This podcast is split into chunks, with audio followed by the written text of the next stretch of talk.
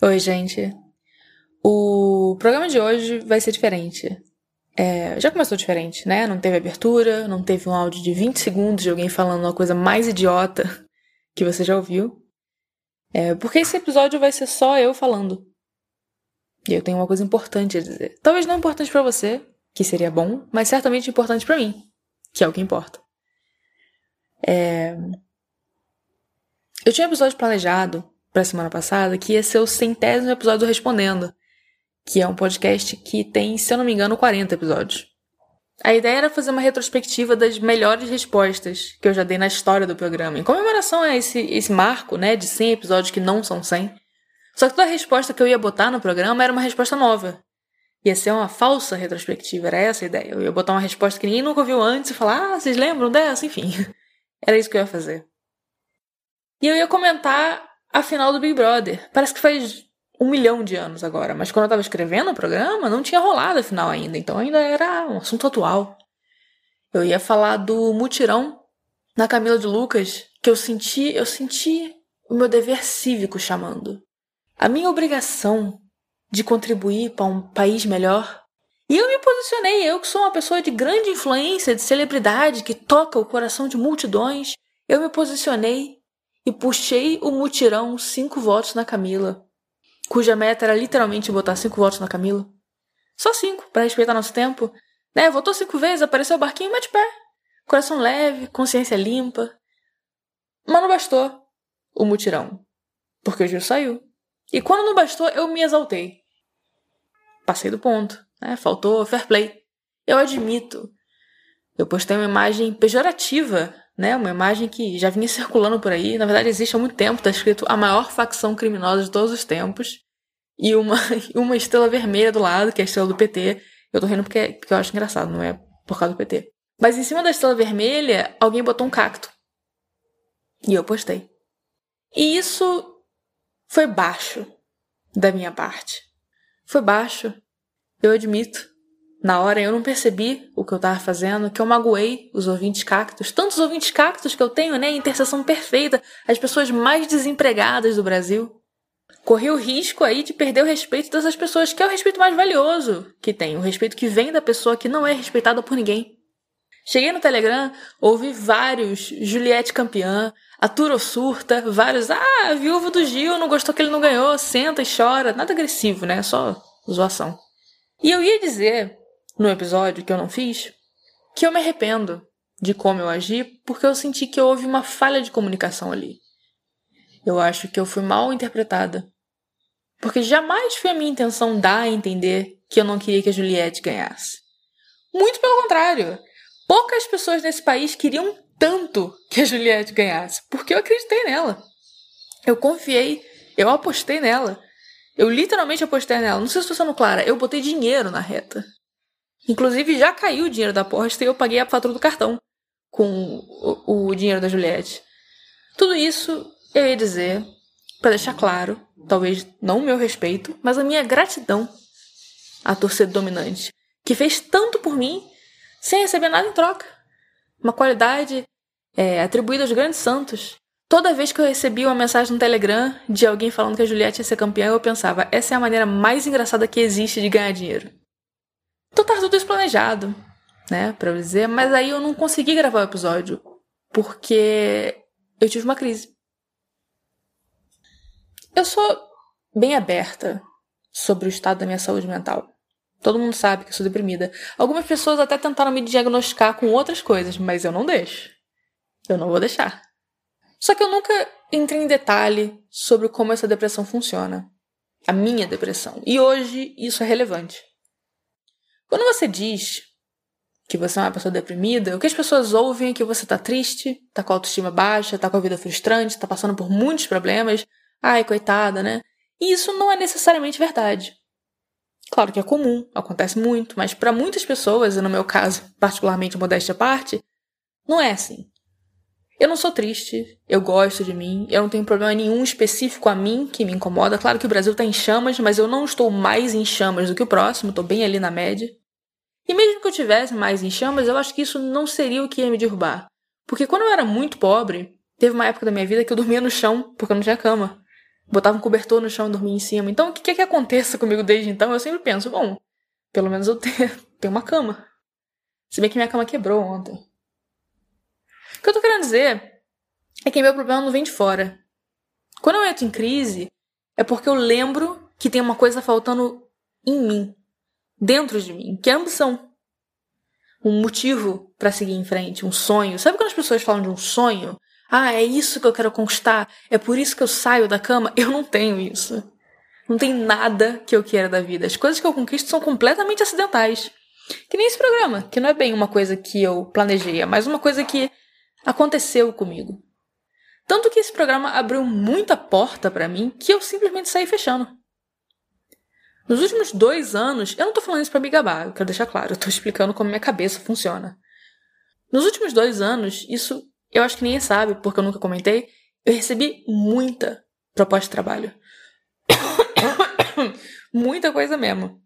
Gente da TV, gente de streaming, é, três editoras perguntaram se eu queria escrever um livro com ele, jornal grande perguntando se eu queria escrever uma coluna, entrar pra mesa de roteiro de série, umas oportunidades maravilhosas, sabe? Que são o sonho de muita gente, mas que eu recusei. Porque não é bacana viver uma coisa só porque é o sonho de outra pessoa. Eu queria ter um sonho para mim. Eu topei assinar com o Spotify porque eu prezo muito pela minha independência criativa, né? E eles foram super bacanas com isso, deixaram claro que eu estaria livre para criar o que eu quisesse, e eu, e eu tô mesmo. Eu sou muito grata por isso. Aquele episódio, o episódio da autoajuda que vocês odeiam, acho que é o 11 ou 12, não sei, a gente estava olhando os números do programa numa reunião esses dias, isso tem nada a ver com o que eu vou falar, estou só comentando.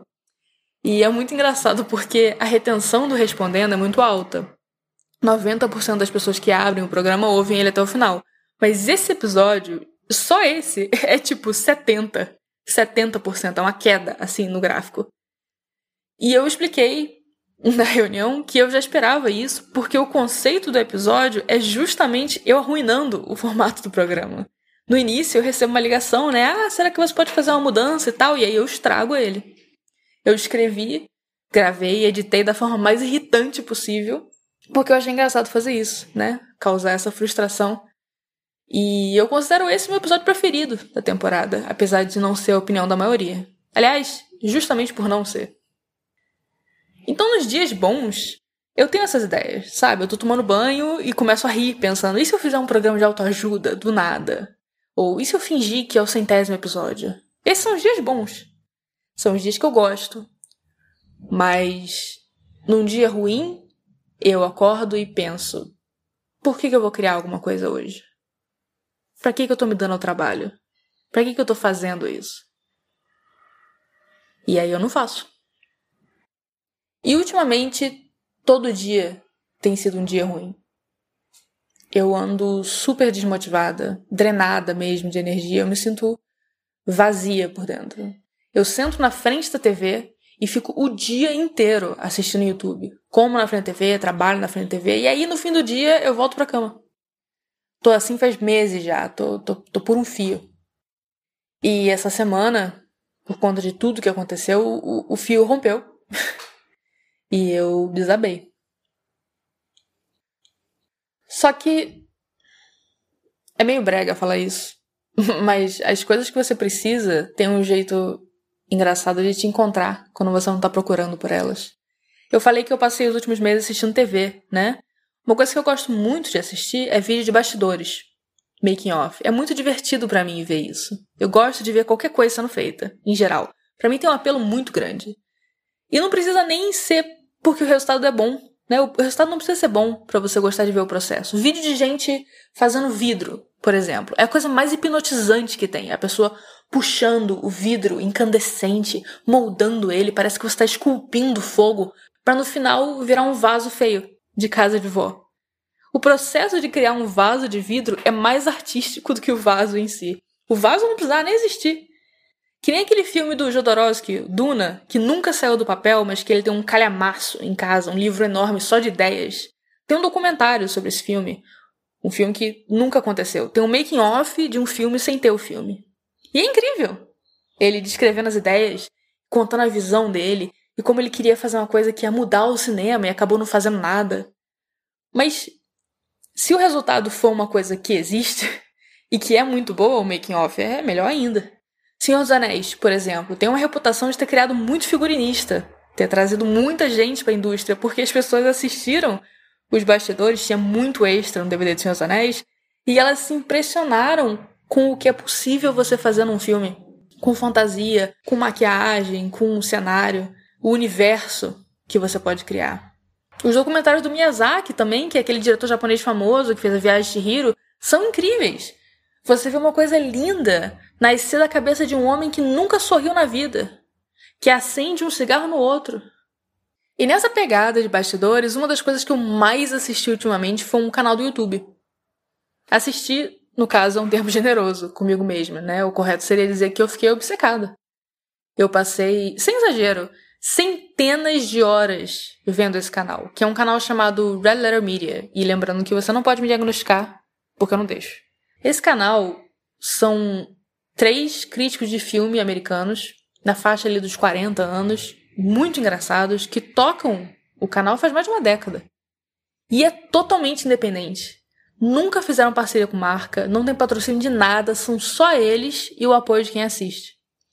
Eles moram num estado pequeno, nos Estados Unidos, sei lá, o Espírito Santo deles não é na Califórnia, no interior. E eles têm um estúdio lá, que é, que é tipo uma garagem grande, onde eles fazem tudo sozinhos, do zero. E quando eu digo tudo, é tudo. A ideia de cada vídeo é deles, o roteiro, a montagem do equipamento, são eles que atuam, eles que dirigem, eles editam, eles constroem os sets, eles eles constroem o set. Um desses três caras é um carpinteiro extraordinário. Então ele tem vários vídeos dos bastidores que são só tipo, ah, a gente tava precisando de uma mesa para esse vídeo aqui. Então eu comprei madeira e fiz uma. E o vídeo é só ele construindo a mesa, mostrando como faz um tampo de mesa oval só medindo com um barbante prego, e o amigo dele gritando no fundo que era assim que os egípcios construíam coisa. Ou então, ah, eu tive uma ideia de um vídeo que se passa numa espaçonave, porque a gente quer falar de Star Trek. Aí eles fazem um set que é uma espaçonave. Pintam de cobre, botam um painel cenográfico aqui com pisca-pisca para ser as luzes do painel e uma bombinha dentro para fazer faísca, parece que a nave levou um tiro. Esses dias eles subiram um vídeo que é um game show. E eles construíram cada pódiozinho de participante, pintaram, botaram um botão em cima para apertar para dar resposta. E tem vários vídeos de bastidores do canal deles que são só eles arruinando a cena que eles estão filmando, porque eles estão rindo um do outro, improvisando na hora, rindo do que eles estão fazendo, rindo porque estão bêbado. Enfim. No fim de semana passado, eu tava vendo um desses vídeos e eu senti uma coisa que eu não sentia faz muito tempo, que é vontade de criar. Vontade, não obrigação. Eu não percebi, quando eu tava assistindo centenas de horas desse canal, que eu fiz isso porque eu tava precisando. Que eu ver o esforço que eles botam em tudo que eles fazem, o quanto eles se divertem filmando, ia ser quase uma reposição de energia criativa para mim, eu sentada ali absorvendo, que nem um Bob Esponja, sabe? Quando ele tá seco e alguém bota água nele. Moral da história. Eu não sou uma pessoa muito sociável. Eu não sou romântica, não sou ambiciosa, eu não tenho nenhuma grande pretensão para minha vida. Então, às vezes, eu acordo achando que eu nunca mais vou querer fazer nada. Mas é mentira isso. Porque se eu tô tomando banho e eu tenho uma ideia no chuveiro que eu acho engraçada, eu saio correndo do banheiro para escrever. Se eu tenho alguma coisa a dizer sobre No Limite, eu vou no programa do Chico Barney e fico meia hora falando de No Limite, porque ele deixa. Eu consigo sair dessa inércia para me fazer rir. Especificamente a mim, né? Aos outros é acidente de percurso. E isso não é muito. Eu não estou dizendo que é uma grande salvação, que é a cura para minha questão mental, mas eu acho que, por enquanto, é o suficiente. Esse episódio é só isso. Foi só para contar o que aconteceu comigo essa semana, como que eu me arrastei para fora do poço, que é uma imagem que evoca esperança, né? Uma mulher pálida se arrastando para fora de um poço. E para dizer que semana que vem, não daqui a duas semanas, semana que vem, a gente volta com a programação normal.